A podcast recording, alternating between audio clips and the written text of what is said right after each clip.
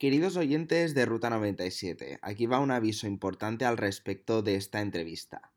Hace unos cuantos meses, concretamente en septiembre de 2018, fue cuando se grabó este episodio.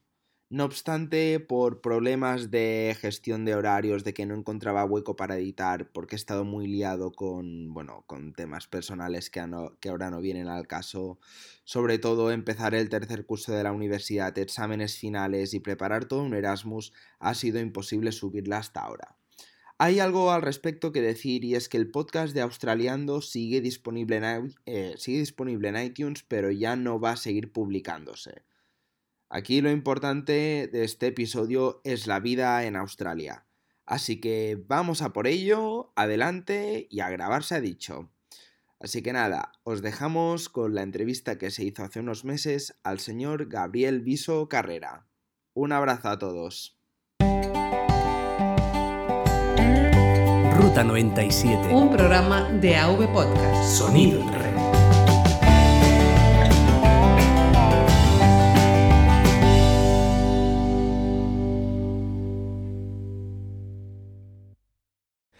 Hola, ¿qué tal estáis? Bienvenidos a un nuevo capítulo de Ruta 97, el programa de viajes de la Red AV Podcast para descubrir el mundo.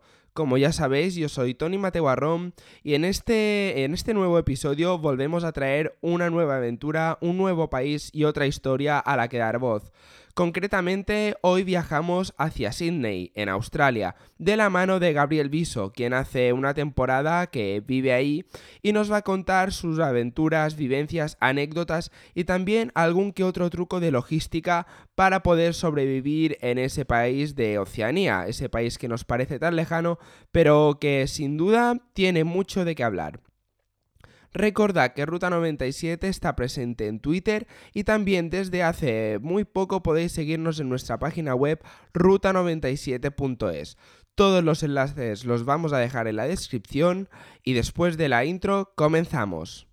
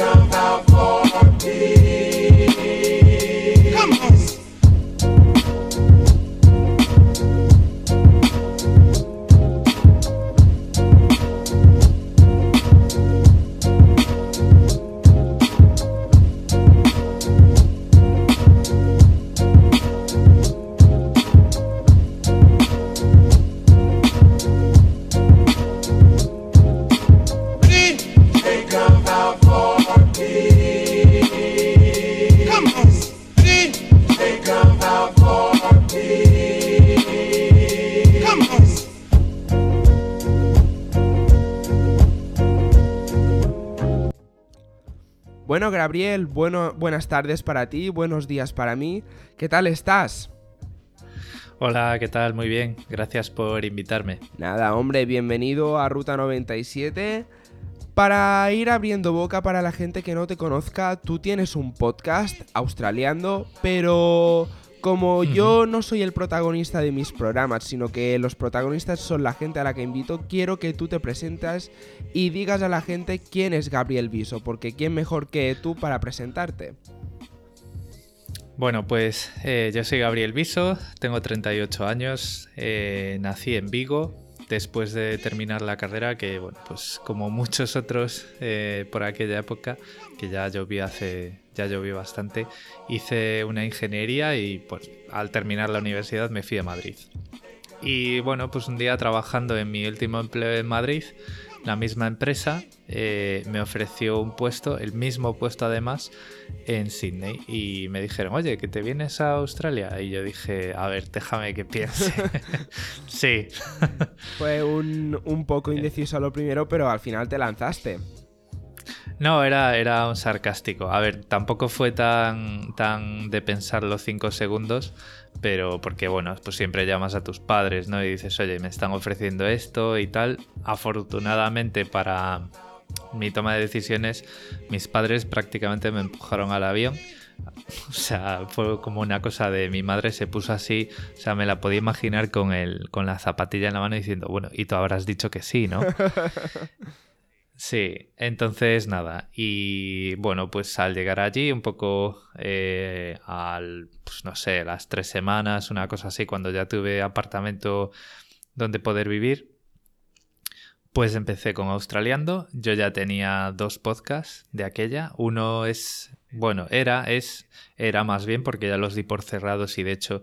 Eh, no quité el feed, pero el feed ya solo tiene un audio diciendo que el podcast está cerrado. Tenía dos que eran Pitando y Bajo la Carcasa. Pitando iba de la Raspberry Pi, era un poco de tecnología para la educación.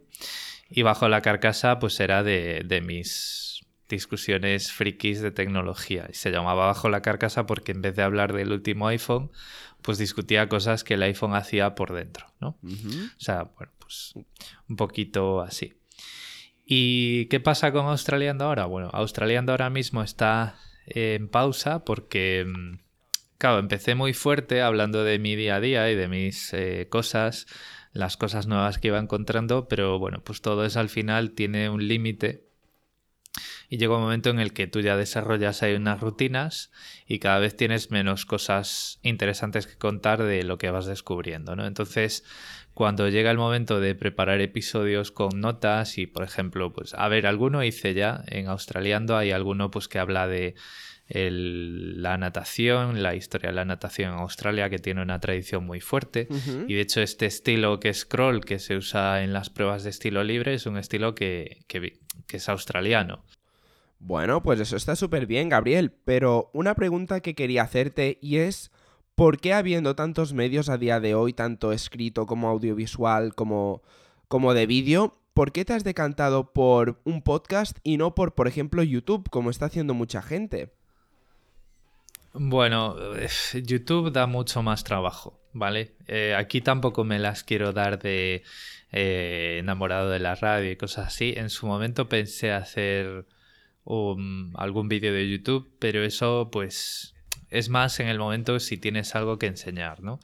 Editar y montar vídeos lleva muchísimo trabajo, yo eso ya lo viví en, en Pitando. De hecho, lo que sí sigue en pie son los artículos y los vídeos de Pitando, porque Pitando era un blog en el que pues ponía ejemplos y tutoriales y hacíamos ejercicios de programación y cuando tenía que enseñar algo con la plaquita pues eh, lo, lo, enseñaba en vídeo. Al final los artículos que tenía un vídeo me llevaban entre 12 y 14 horas de preparación entre el vídeo, el texto, probar los programas y tal, ¿no? Entonces ya sabía yo que eso, a ver, yéndote a un país nuevo, pues estás a lo que hay que estar, ¿no? Que es a descubrir un país.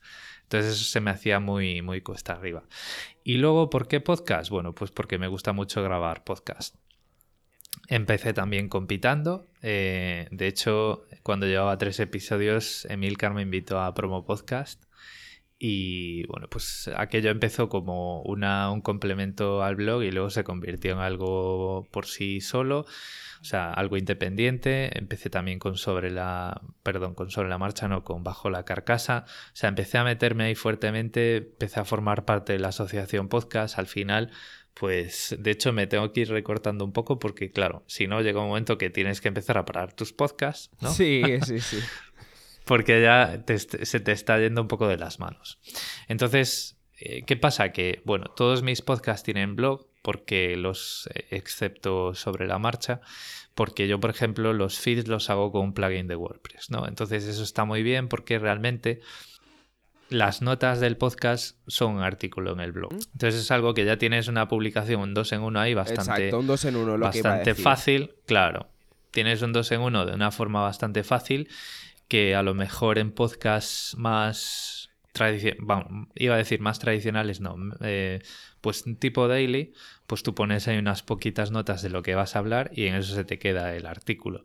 Pero si lo que quieres es hacer a la vez un podcast y un blog, ese tipo de, esas soluciones de los plugins de WordPress están muy bien.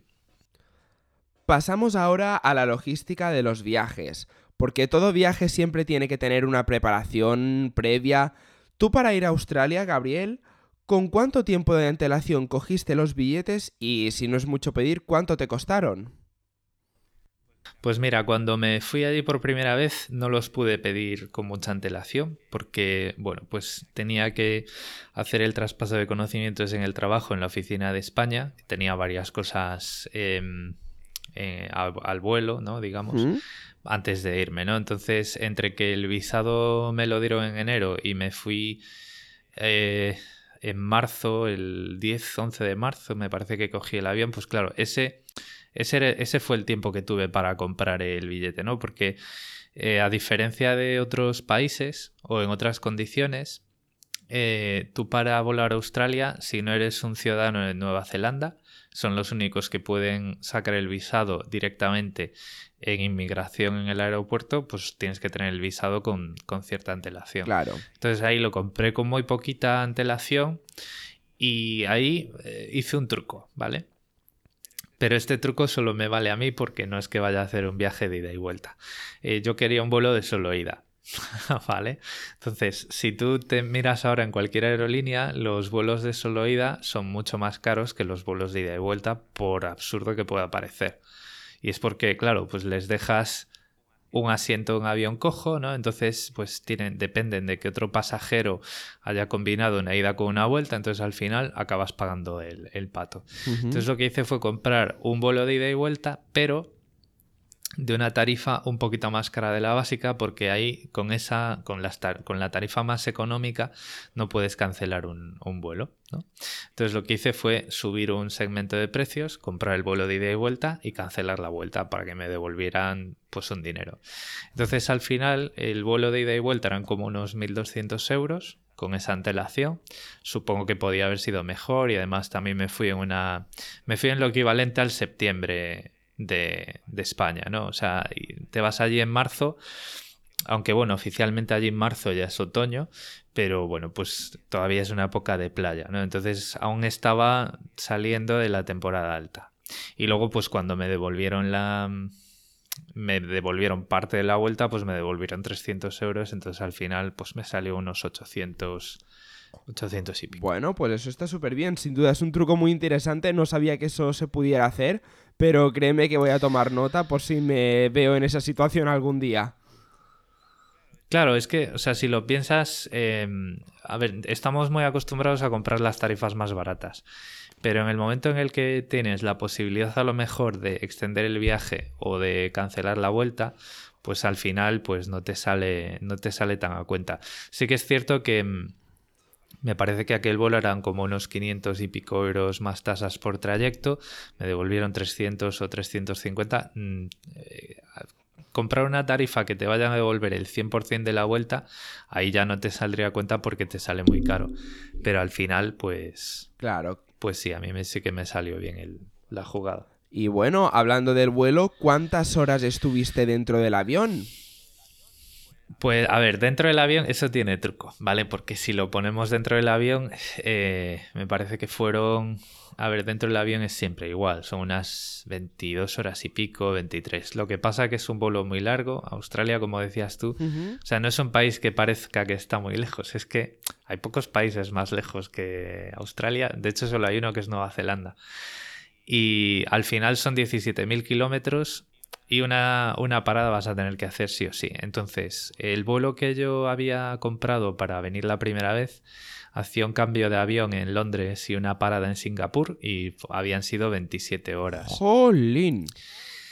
Y ahora cuando fui a España este verano eh, de vacaciones, que estuve por ahí, estuve en Madrid y estuve en Vigo también, eh, fueron 24 horas y media y es la combinación más rápida que es con, al menos la que yo haya encontrado, o una de las más rápidas que es con Emirates y haciendo escala en Dubai. Y las escalas ahí suelen ser de una hora y media, una hora y tres cuartos, porque es... O sea, menos ya es arriesgarte a que el, avión o el, repostaje o lo que haga en el aeropuerto es demasiado poco tiempo. Bueno, bueno, y en las primeras horas que estuviste en Australia, la primera vez que fuiste, ¿Qué cogiste? ¿Hotel, hostel, Airbnb? ¿Algún tipo de alojamiento tuviste que, coger, no? Sí, sí, porque, a ver, el, el, mercado del alquiler en Australia es una de las cosas que menos me gusta y es una locura. O sea, te puedes, no te puedes fiar de las fotos. Luego puedes llegar aquí y encontrar cualquier cosa. Entonces lo que hice fue buscarme un Airbnb. Al principio, pues eh, me había pillado. Bueno, al final, a ver, déjame que calcule. Bueno, el 1 de abril tenía un apartamento ya, llegué allí el 13 de marzo. Y esos días eh, estuve en Airbnb. Bueno, bueno, pues eso está. Eso está muy bien. ¿Y qué fue lo indispensable a llevarte en la maleta las primeras horas o los primeros días que estuviste en Australia? Bueno, a ver, es estando, eh, yo creo que esto va a ser un poco, poco representativo, porque al final yo me venía a Sydney, ¿vale? Me venía a Sydney, tenía muchas cosas que, que resolver de papeleos, abrir una cuenta del banco, encontrar un piso, empezar a trabajar aquí, eh, darme de alta en Hacienda, darme de alta en un montón de sitios. Entonces, al final, pues para mí fue un viaje como quien se va, coge la maleta y se va a Barcelona, ¿vale? Lo único que con más días. Eh, claro, al venir a vivir aquí, pues indispensable es que te traigas pues la documentación que tengas. O sea, y además eh, teniendo cosas de visados de trabajo, pues a mí me toca hacer sitio en la maleta para todos los contratos laborales que tuve, el título universitario, ese tipo de cosas, ¿no? Que a lo mejor una persona que se va a hacer un viaje de vuelta, pues son cosas en las que no tiene que pensar. Pero ya te digo, eh, fue como irte pues a otra ciudad normal sí que, o sea, es un viaje más fácil porque, eh, bueno, pues no hay vacunas recomendadas, o sea, no te tienes que vacunar de nada. Eh, para venir aquí, a no ser que vayas a hacer escala en un país en el que tengas potencialmente problemas de, de enfermedades de allí, ¿no? Pero nada, ya te digo, o sea, indispensable, indispensable, pues como iba a estar un tiempo en Airbnb, las mudas suficientes como para no tener que echar mano del comercio.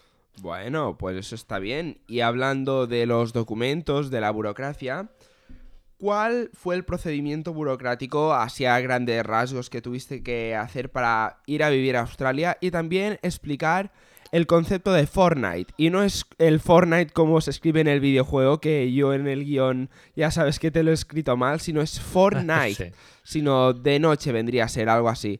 Si nos puedes contar un poquito, Gabriel. Sí, a ver, eh, bueno, empiezo por el, papeleo. Esto es, bueno, me podría pasar aquí eh, más de media hora mínimo porque de hecho tengo un, un, episodio en australiano de esto porque los trámites, claro, varían mucho según el visado que tú tienes. El visado que me estaban eh, sacando a mí, digo que me estaban sacando porque fue literalmente eso, o sea, fue un visado patrocinado por la empresa en la que trabajo aquí. Entonces ellos tienen su bufete de abogados que me van pidiendo documentación. Pero te puedes imaginar de todo. Eh, traducciones oficiales de toda tu documentación que no sea bilingüe.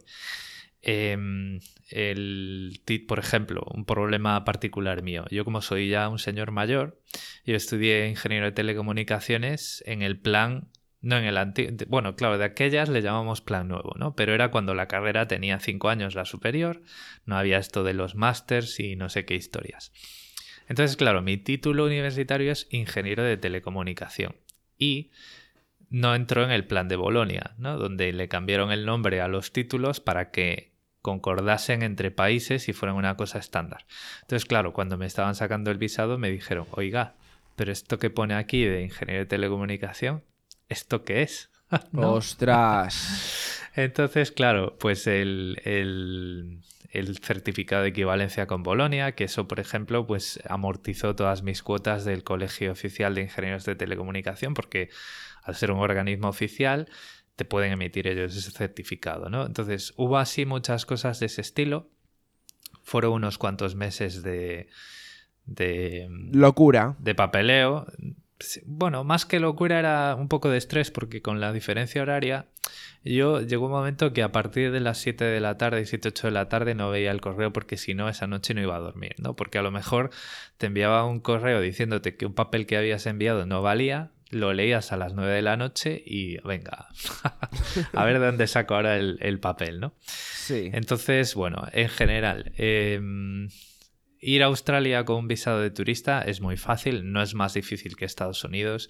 hay opciones, la mayoría de ellas, a no ser que vayas a hacer un viaje ya con intenciones de trabajar, hay visado gratis eh, y visados que puedes sacar en una página web con una cuota muy baratita de 20 dólares o incluso pues si tienes una embajada cerca pues son son visados gratis, que si lo que haces es pedir cita en la embajada, pues no tienes ni esa cuota, ¿no? Entonces, eh, claro, luego ya si pretendes trabajar, pues ya tienes más requisitos, ¿no? Según cuál sea tu situación.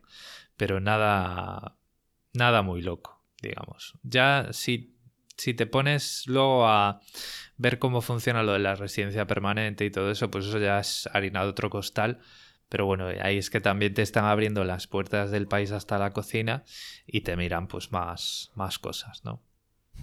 Hablando de visados y lo que has comentado antes del tema de las vacunas, para la cobertura médica, ¿puedes viajar a Australia con la tarjeta sanitaria europea aunque no pertenezca a la Unión Europea, pero sí tenga algún tipo de convenio o tal? ¿O necesitas un seguro privado? O bien, si nos puedes explicar el concepto de Medicare, que hablas de él en uno de tus programas. Sí, a ver, ahora, ahora te cuento, porque me acabo de dar cuenta que me dejaba lo, de, lo del Fortnite. Eh, mm. Fortnite se escribe Fort, como de, de, los fuertes de los vaqueros, y Night, ¿vale? Como noche. Y no es que sea por la noche, o sea, eso es un periodo de tiempo de dos semanas. No sé de dónde viene etimológicamente, porque ah, yo también estaba un poco confuso un poco confuso al principio, pero lo que mide eso es eh, exactamente pues dos semanas, 14 días, de lunes al domingo de la semana siguiente. Es un concepto que aquí se usa mucho a nivel financiero, de hecho, por ejemplo, a mí el sueldo me lo pagan eh, cada dos semanas. Eh, despista porque normalmente nosotros tenemos ese redondeo de decir, bueno, pues dos semanas, 15 días, pues dos medio mes, pues no, son dos semanas literales, entonces pues hay 26 fortnights al, año, no hay 24 medios meses. Eh, y bueno, pues hay muchos procesos, a lo mejor pues eh, puedes, por ejemplo, el seguro eh, médico, y ahora enlazamos con eso, lo puedes pagar si quieres al fortnight, a la semana o al mes. También hay otros sitios que te pagan por semana, o sea, es un país que la cultura del dinero o la incultura del dinero, porque bueno, de eso no lo voy a contar aquí porque voy a hacer un australiano de eso, pues es un poco diferente. Y hablando del seguro médico eh, privado, cuando vienes a Australia, vengas como vengas de turista o de lo que sea, eh, te tienes que hacer un seguro médico privado. ¿Vale? Las aseguradoras tienen opciones eh, para los visados, para las distintas estancias, y es muy facilito. O sea, tú una vez tienes el visado, con el código del visado vas a la aseguradora que tú escojas, que a lo mejor pues tienes un código de descuento con la aerolínea, porque estas cosas pasan mucho. Y, y bueno, pues te ofrecen una cobertura y esa cobertura pues tú la ajustas para pues, cuando llegas y cuando te vas. Y ya está, ¿vale? Y el Medicare, bueno, hay que decir aquí que mm, la sanidad, las sanidades públicas, por ejemplo, o sea, hay algunos países con convenio, eh, Inglaterra, que bueno, Inglaterra, pues no sé si a estas alturas siguen siendo de la Unión Europea o no, pero hmm. por ejemplo, uno, un ejemplo que sí nos vale es el de Italia. Tú si eres eh, ciudadano italiano, pues tienes derecho a sanidad pública aquí. No sé muy bien por qué, pero alguna razón histórica habrá de colaboración entre los dos países o algo así, pero no es el caso de España. Y bueno, pues Medicare es como se llama eh, a la sanidad pública aquí. Lo que sería la seguridad social en España. Exacto. Bueno, los servicios públicos de salud. Es que el otro día tuve una conversación y me, llamaron al orden diciendo que la seguridad social es la tesorería.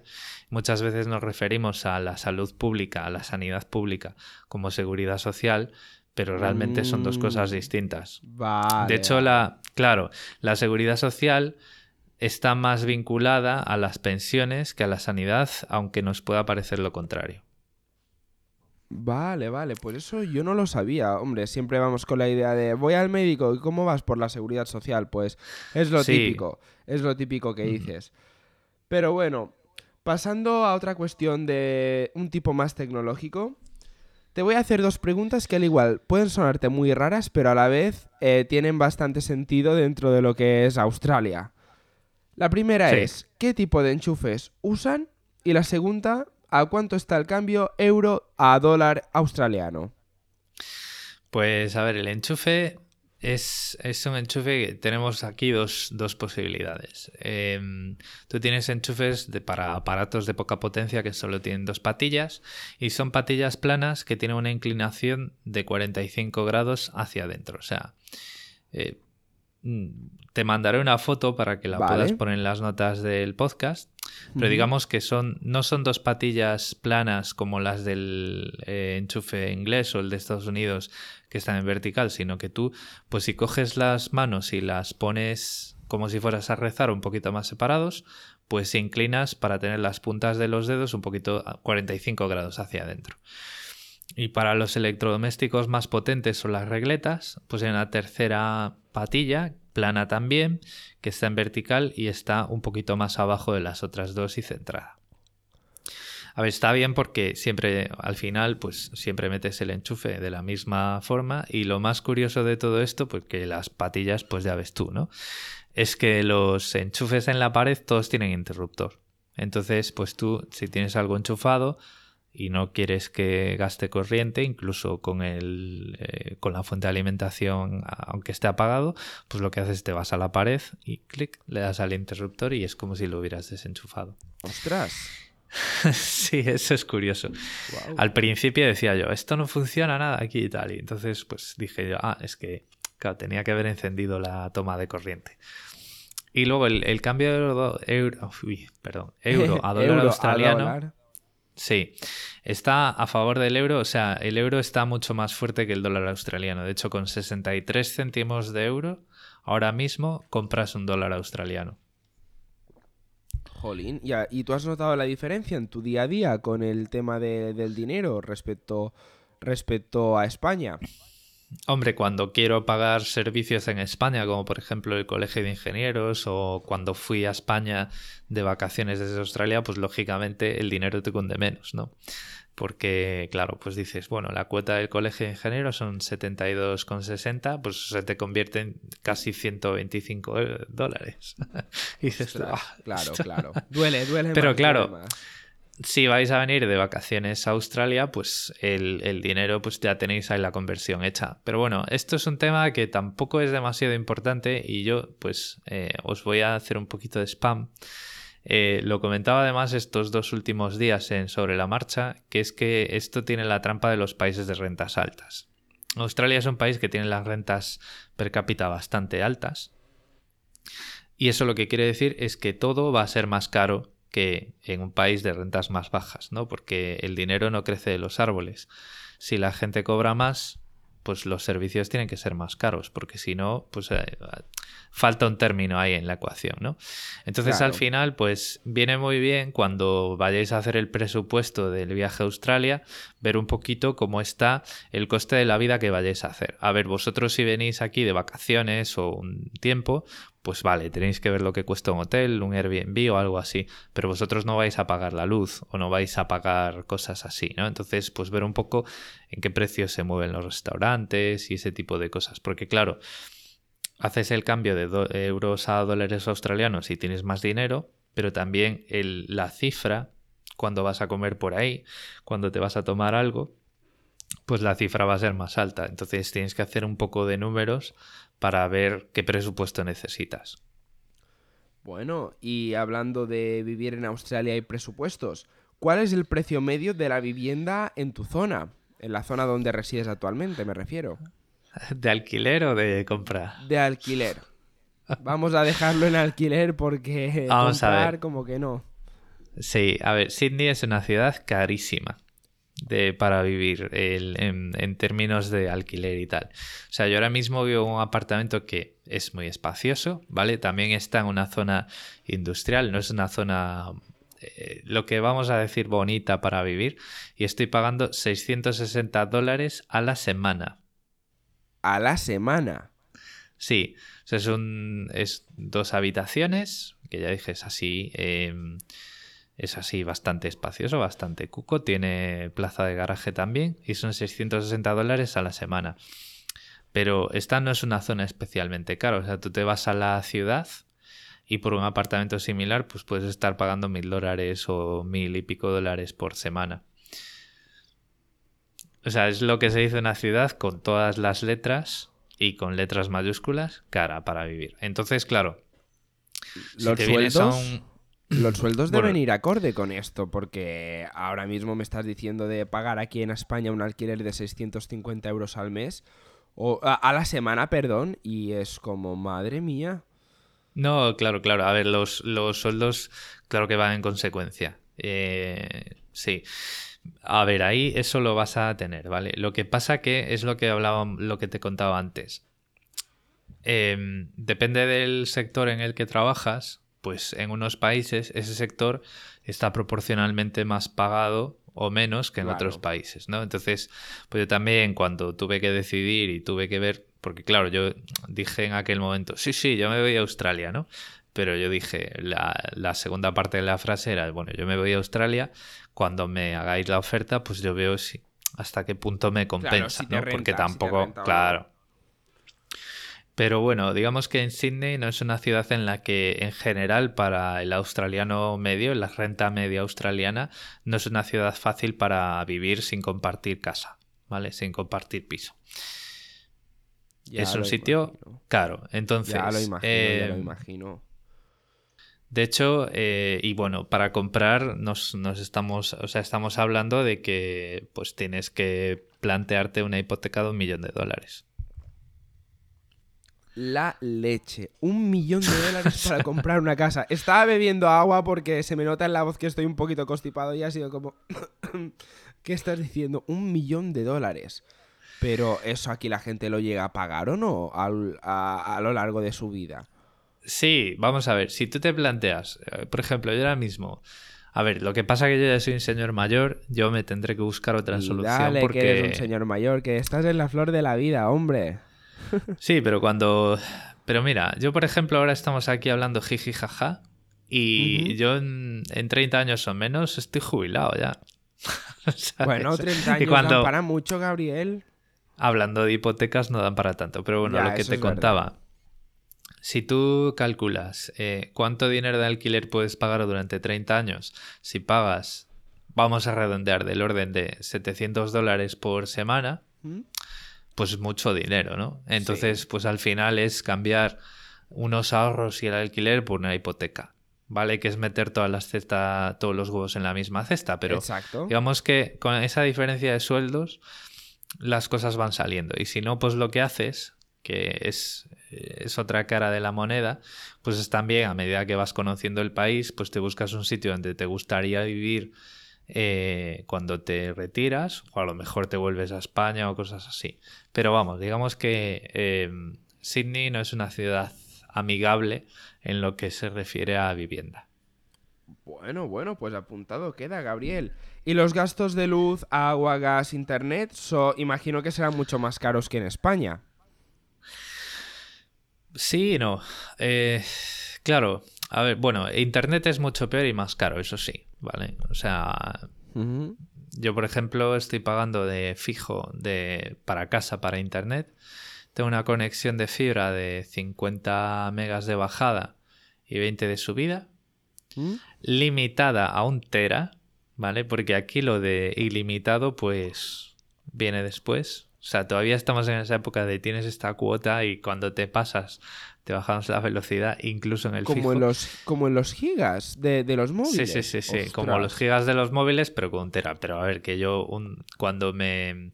Porque yo juego, ¿no? Me hacía gracia que hablas del Fortnite, yo juego con la consola. Sí. Cuando la enchufé, enchufé la Xbox y me empecé a bajar todos los juegos, pues me costó llegar a los 250 gigas en un mes. ¿vale? O sea, digamos que con un tera es a efectos prácticos, pues te da igual. Pero esos son 80 dólares. Joder. ¿vale? Entonces, claro, pues yo lo comparo con los 300 megas simétricos por 60 o 70 euros que había en España cuando yo vivía ahí. Y, y Y claro, vivimos eh, aquí en... Es un paraíso de internet en comparación en Australia. Porque yo no Claro. sabía... Yo no sabía que a día de hoy hubiesen límites de descarga. Pero la pregunta es, no sé si tú lo sabrás o no, pero ¿por qué te ponen un límite de descarga de un tera? Ahora, ahora, ahora, ahora te cuento. el, el tema es, es caro como todo, ¿no? Según con lo que lo comparas. Si comparas esa cuota de 80 dólares con el sueldo que puedes estar ganando aquí, pues en la cesta de la compra, digamos que esos 80 dólares ocupan menos, siendo un poco sinceros, ¿no? Aunque el número al principio te resulta más espectacular, Claro. porque dices, pero al final es eso, en la cesta de la compra es menos. Lo que sí es muy caro es la luz. ¿Sí? O sea, yo este verano pasado, cuando me llegó la factura de la luz por ahí por marzo, eh, una factura trimestral, eh, había usado el aire acondicionado, tal, no sé qué, no. O sea, esas cosas que haces en verano, Sí. eh, me llegó una factura de 400 dólares. Madre mía, 400 dólares de luz. pero por un trimestre, ¿vale? Que eso sí, o sea, eso, digamos que me- esa me cogió un poco más de sorpresa y, y ahí sí que, pues, hagas las cuentas que hagas, ves que, que es más cara, ¿vale? Entonces, ¿por qué hay estas cosas? ¿Por qué las cosas son más limitadas en este sentido y tal? Bueno, em, yo para esto tengo una teoría, todavía no la he conseguido demostrar con hechos, ¿vale? Vale, Pero vamos a decir, para ¿se mí puede es- decir que es una teoría conspiratoica o no? No, es una teoría un poco de ver por qué pueden ser las cosas. Vale, vale, o sea, vale. Australia es un país eh, que es eh, en- el territorio, por poner así una imagen clara, es más grande que Estados Unidos de costa a costa. ¿Vale? Lo que pasa que si tú ves un mapa mundi, eh, Australia sale representada más pequeño porque poner una esfera en un plano tiene unos problemas y depende de dónde centres la vista, los bordes salen más distorsionados. Pero Australia es, es, o sea, es absurdamente grande y tiene una población que es la mitad de la población que España. Jolín. ¿vale? O sea, es, es un país que prácticamente está deshabitado. Entonces, ¿qué es lo que ocurre cuando pasa eso? Que es un país que tiene muchísimo territorio que cubrir Claro, en términos de infraestructuras. claro. Si eso le añades que en Australia se pagan menos impuestos, porque, o sea, yo, eh, pues a ver, mm, las rentas más altas pueden estar pagando el, el- el, eh, todos los impuestos combinados, porque aquí también va por tramos, ¿vale? Pero al final en la nómina de fin de mes, cuando tienes una renta más alta, y más alta quiere decir más de 140 mil dólares anuales, siendo soltero, que ya te cobran más impuestos que si estás casado, pues puedes estar pagando un 30-32% de, de impuestos. ¿Vale? Vale. Que eso es, es, mm, es menos que en España. En España, pues a partir de 50, 60 mil euros al año, pues ya estás en 37, 38. Va, O sea, vale, sí, es la proporción menos. existe. Existe a, a favor de Australia. Claro, pero a, a favor, pero eso tiene la cara B, que es decir, eh, ¿de dónde sacas el dinero para las infraestructuras? Claro, cobrando más por los servicios. Efectivamente, cobrando más por los servicios y por servicios de peor calidad, porque, o sea, no es lo mismo hacer, pues, que un cable vaya de, pues vamos a poner dos ciudades, de Brisbane a Perth, por ejemplo, que tiene que cruzar el país, que tiene que cruzar un desierto, que puede haber 50 grados de, en- en- de día y 10 Ujú. grados de noche y ah, las cosas con esos cambios de temperatura en esas condiciones se rompen. Las carreteras se rompen. o sea, entonces, claro, eh, eso puesto así sobre la mesa podría explicar muchas cosas. Claro, y marca mucho la diferencia, porque ahora que acabas de decir de servicios y infraestructuras, la siguiente pregunta es que me hables un poquito de los precios de comprar un vehículo. Va- pongamos coche o moto, el que prefieras, y del carburante, respecto a lo que es en España. Pues mira, yo aquí no tengo, no tengo coche porque no me hace falta, pero Vale. los precios así en números, yo creo que si haces el cambio de precio en euros a precio en dólares australianos, pues por ahí lo tienes. Y el carburante, ahí sí que puede haber una diferencia a favor de Australia, porque a lo mejor el diésel pues te puede costar 1,5, 1,6 dólares el litro, pero claro, si solo le haces el 63%, Claro. pues en euros te sale alrededor del euro, ¿no? Bueno, pues eso está bien.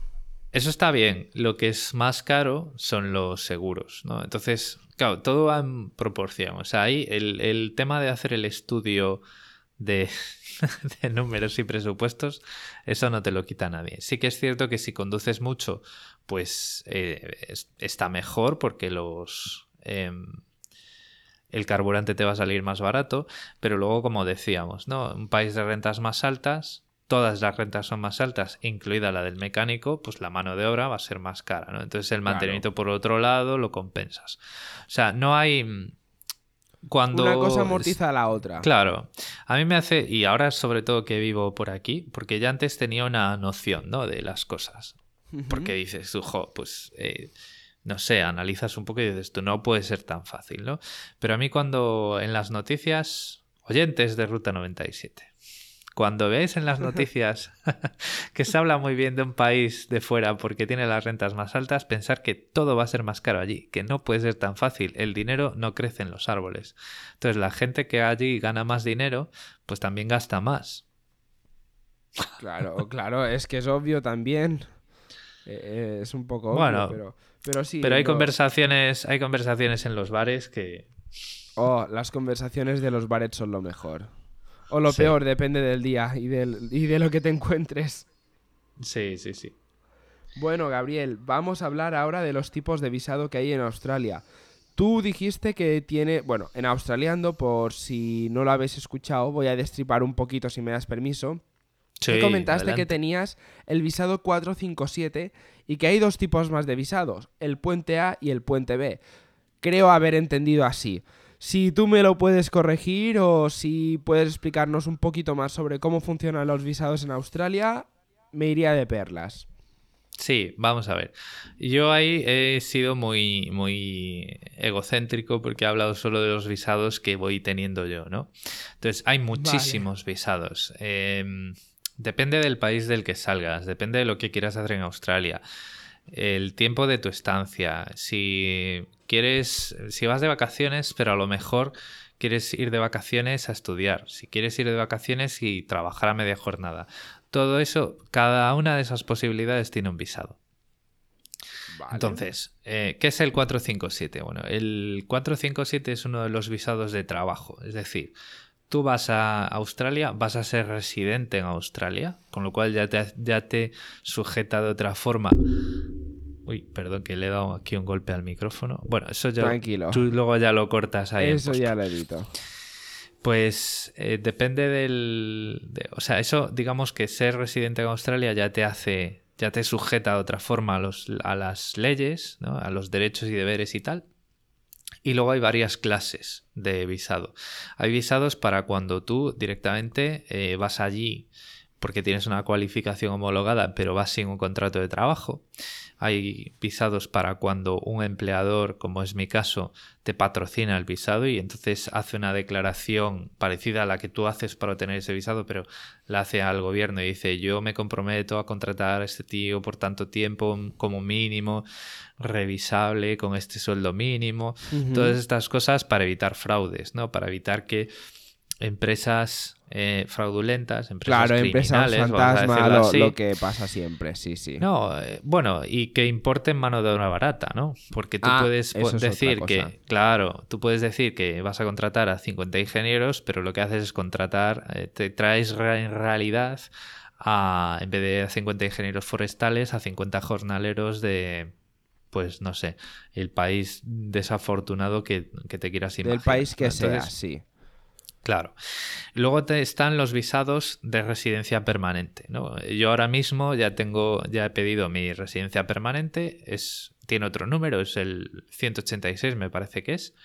Y eso lo que es es como la Green Card en Estados Unidos. Es un visado permanente de residente que en el que se supone que a no ser que tú eh, lo digas, digas, oye, que renuncie a mi residencia porque me vuelvo a España, o que te vayas del país durante más de 12 meses y demás, ese visado no lo tienes que renovar. No tienes que pasar cada 5, 4 o 5 años por el proceso de renovación. Digamos que te Claro. hacen a lo mejor, tienes que cumplir un par de controles eh, antifraude, pero pues ya está, ¿no? Y por ejemplo en Australia, la residencia permanente, excepto, me parece que a lo mejor hay alguno un poco más pequeño, pero excepto el derecho a voto que eso solo lo tienen los ciudadanos, y el derecho a pedir préstamos de estudiantes para tus hijos, o algo parecido, tienes los mismos derechos que, un australiano y las mismas obligaciones. Lo, del derecho a voto lo escuché en un. Lo, lo vi en un vídeo de unos bloggers que viven en Japón.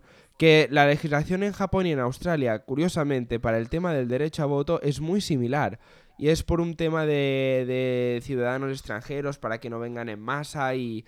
No sé, era una historia bastante complicada. Eh, hmm. complicada en el sentido de que tiene un, trasfondo histórico y cultural detrás bestial, pero sí, es verdad, ahora que lo dices, en Australia el derecho a voto está muy restringido. Bueno, a ver, a mí me parece bien que solo puedan votar las personas que tienen el pasaporte de ese país. No, eh, es decir, eh, tampoco, tampoco le he buscado más, más pies al gato. es como el hecho de que un francés no puede estudiar, no puede votar en España, ¿no? Es decir, eh, pues tiene que hacer un proceso que le acredite como ciudadano y que le haga comprometerse de otra forma, ¿no? Con el país. Pero bueno, entonces, ¿qué son los visados tipo puente? Los visados tipo puente entran en vigor cuando tú has pedido un visado y el que tienes activo ha caducado. Vale. Mientras no se da esa situación, no valen para nada. Entonces, eh, por ejemplo, yo ahora mismo tengo el 457. Expira en 2021. Si mi residencia permanente o me la deniegan y pido otra, o tarda tanto que mi entre medias mi 457 expira, entra en funcionamiento el visado tipo puente. ¿Vale? Para que yo no tenga que abandonar el país. Entonces, hay dos tipos. El visado tipo A, es el que te, no puedes salir del país. O si sales del... A ver, puedes salir del país. no te van a retener, ¿vale? No. Pero si sales del país, tienes que esperar fuera hasta que te, de, hasta que te den el nuevo visado. ¿Vale? Por ejemplo, yo me, vence el 457, me voy de vacaciones a España, pues no puedo volver a entrar en Australia hasta que no me concedan la residencia permanente. Y el visado puente tipo B sirve para solucionar esa situación. Entonces es un visado mm, puente que te permite volver al país. No lo puedes pedir por pedir, es decir, lo puedes pedir cuando vas a salir y vas a entrar. Es decir, por ejemplo, en esa situación, pues yo antes de ir a España, digo, voy a la inmigración y digo, oye, que, que tengo este visado tipo A, pero quiero ir a visitar a mi familia. Ah, vale, pues pum, pum, te sellan ahí y ya está, ya tienes el visado tipo B. ¿Vale? Pero esa es la, esa es la única diferencia. Vale, vale, vale. Y pasando a la última pregunta dentro del apartado de vivir en Australia, ¿cómo es el ocio en Australia? ¿Qué hacéis para divertiros vosotros? Bueno, pues a ver, hay de todo. Desde que lo que hace, lo que puede hacer cualquier persona en una ciudad, eh, cualquier fin de semana, salir, tomar unas cervezas, comer fuera, ir a espectáculos, Em, ir a música en directo. Aquí hay muchísima música en directo, es decir, es rara la semana en la que no tienes tres o cuatro bares o teatros donde ir a un concierto. Obras de teatro, cine, bueno, cine es carísimo, 24 dólares, depende del cine del día de la semana, pero ahí ya estamos hablando de, cifras que asustan, ¿no? 24 dólares una entrada de cine. Sí, también es cierto que hay cines en los que no, más allá de las palomitas y tal, puedes entrar a la butaca con una copa de vino, ¿no? Que dices tú, bueno, hombre, ya esto es otra cosa, ¿no? Pero bueno, eh, anécdotas aparte, luego está el ocio que te da el, la naturaleza y las cosas que hay aquí, ¿vale? O sea, pues tú, ah, pues no sé, yo a media hora, 20 minutos en coche, media hora larga en bicicleta, pues tengo un radio de ese tiempo, tengo un montón de playas, acantilados, parques naturales, donde puedes hacer un montón de deportes acuáticos. No solo surf, ¿vale? Surf es el más... El más es el tópico. Eh, es el tópico, pero tienes eh, sitios donde puedes alquilar una piragua, donde puedes hacer paddleboard, que es eh, paddleboard es una tabla que tiene un timón, digamos, muy profundo, entonces puedes ir de pie, pero de pie, digamos, de pie como puedes estar de pie parado en la calle, ¿no? No tienes que hacer el equilibrio y vas remando de pie con un, con un remito, ¿no? Ah, mira, eso está bien. Sí, claro, a ver, claro, es que en las playas que dan al Pacífico, pues hay muchísimo oleaje, de hecho son playas que para nadar eh, son muy, muy peligrosas, ahí no se puede nadar, pero luego en la, la bahía de Sydney, si lo veis en el mapa, tiene muchos entrantes y tiene muchas, muchas playas que están muy protegidas, entonces ahí puedes hacer piragüismo, puedes hacer este tipo de cosas, ¿no?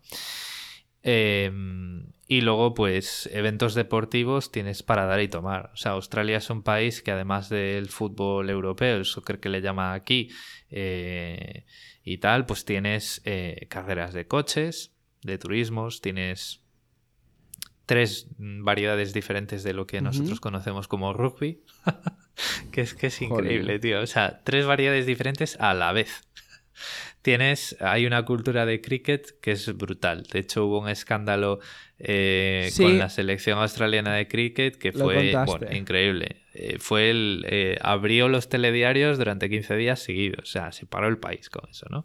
Madre Entonces, hay mucha oferta de ocio, pero le faltan cosas. O sea, por ejemplo, pues tú no vas a estar en una primavera o un verano como puedes estar en España pues tomándote cañas en, de terraza en terraza, de bar en bar, eh, la cultura de la comida y la tapa es diferente. O sea, cambia un poco, ¿no?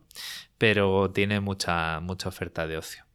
Bueno, eso está muy también bien. es También es más caro, ¿no? Eh, por ejemplo, y aquí sí que entra el componente de más caro, lo mires como lo mires, porque Australia es un país que, como la sanidad pública, pues, pues ya podéis imaginar, ¿no? Pagando la, menos impuestos, la sanidad pública tiene menos recursos. Entonces, fumar y beber está muy grabado por impuestos. Claro. O sea, una cerveza pues te puede costar entre 7 y 10 dólares. Una cerveza de grifo, depende de la hora y la zona y tal. A ver, también es cierto que la happy hour empieza a las 4 y media de la tarde. Ostras, vale.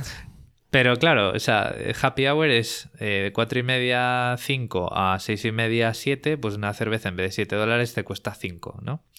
Pero, por ejemplo, eso, el alcohol, bueno, el vino, pues una copa de vino te puede costar 9 dólares. Que bueno, al final te acostumbres, te acostumbras y dices, bueno, pues esto no se puede ir al ritmo que en España. Tampoco tienen esta cañita pequeña, que es la cañita que para mí es perfecta para ir de tapas porque pues te permite Claro. variar mucho de bar, ¿no? Ahí pues es eh, el, el tamaño más pequeño de cerveza de grifo es de un tercio. Vale. Pero luego, por ejemplo, eh, si sois fumadores, primero, ni se os ocurra meter tabaco en la maleta porque os pueden mandar de vuelta. Y aquí una cajetilla de tabaco pues cuesta 35 dólares. 35 dólares una cajetilla de tabaco. Madre Debe- mía. Eso sí, eh, no os preocupéis que no son 20 pitillos, son 25, pero son 35 Ay, dólares. Bueno, son 25 por 5 euros más te cobran por 5 cigarros más te cobran 30 euros. Madre mía, está muy caro. Eso a la vez también imagino que sirve como restricción para que para que la gente empiece a fumar, para evitar eso precisamente.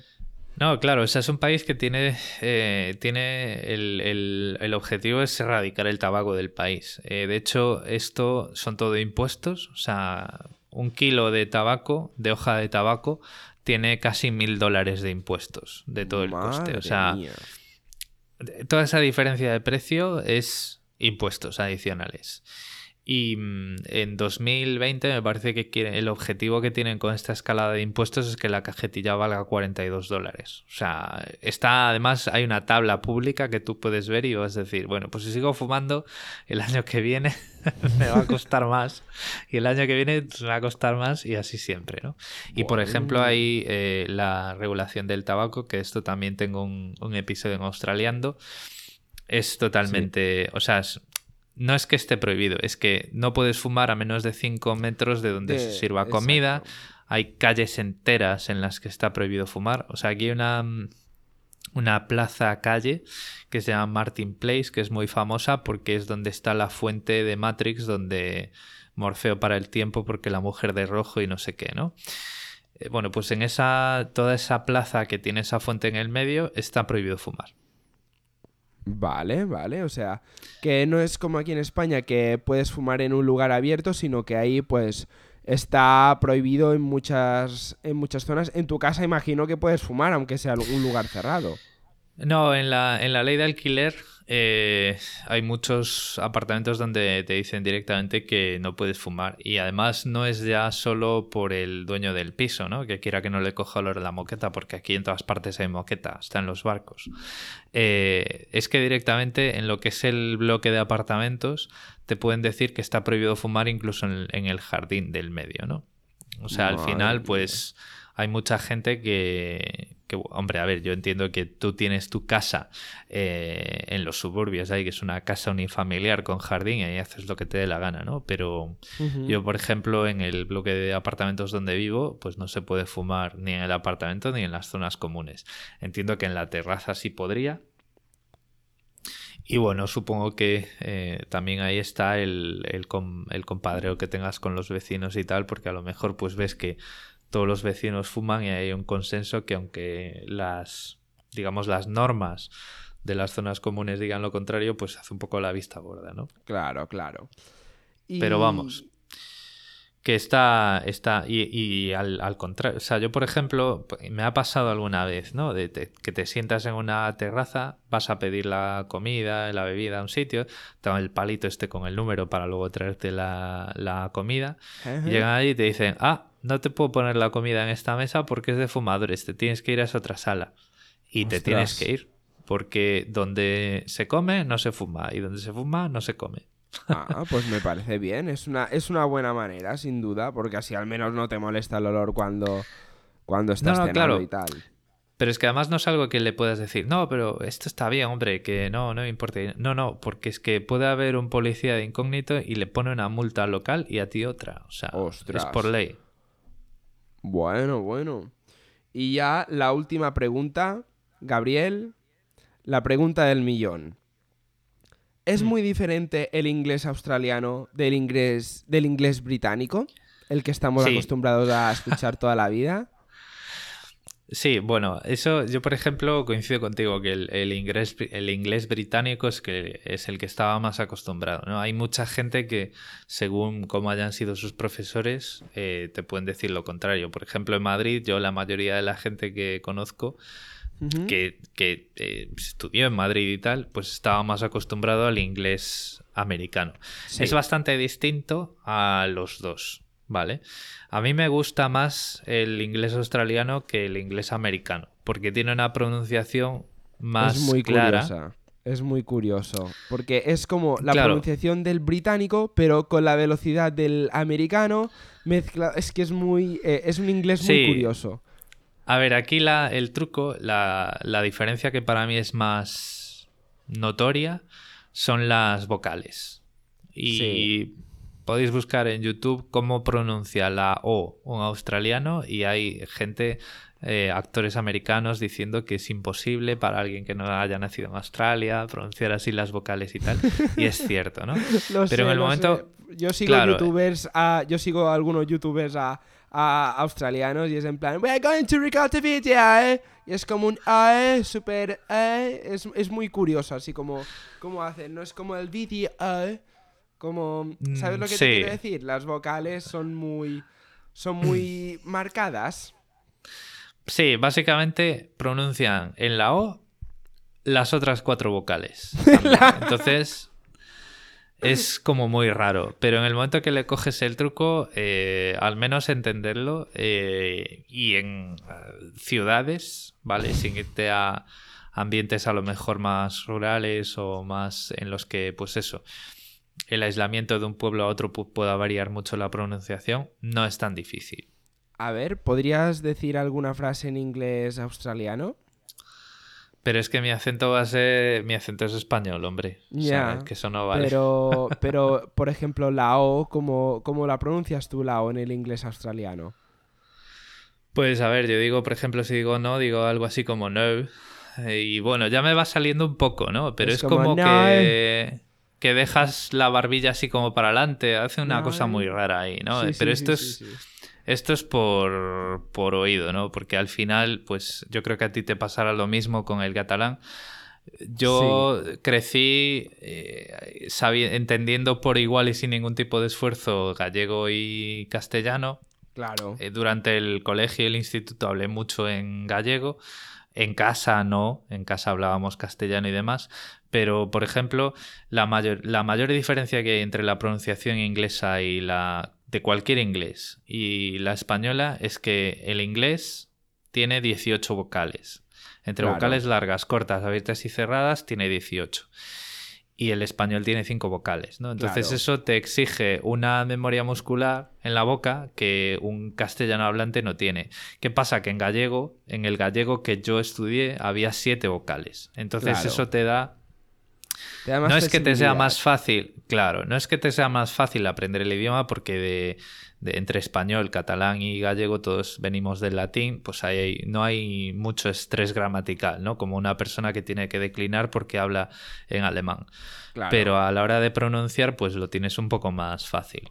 Es como el mallorquín, que el mallorquín está la A, E, I, O, U, pero luego está la O, la E, la A. O sea, hay muchos más sonidos que, que no puede haber en castellano, por ejemplo. Son ocho vocales también. El E, que también se usa para la A y para la E, y eso quieras o no, te da mucho más... Lo que tú dices, memoria muscular en la boca y tal, para poder pronunciar esos sonidos que a más de uno le pueden resultar extraños. Sí, pero bueno, a mí me sigue resultando extraño y difícil, ¿eh? Tampoco os creáis que... que es, Bueno. que es jauja y tal.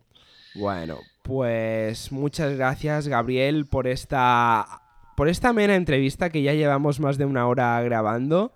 Ha sido todo un placer, me lo he pasado muy bien y he conocido muchas cosas de Australia que no conocía, sobre todo lo que más me ha llamado la atención.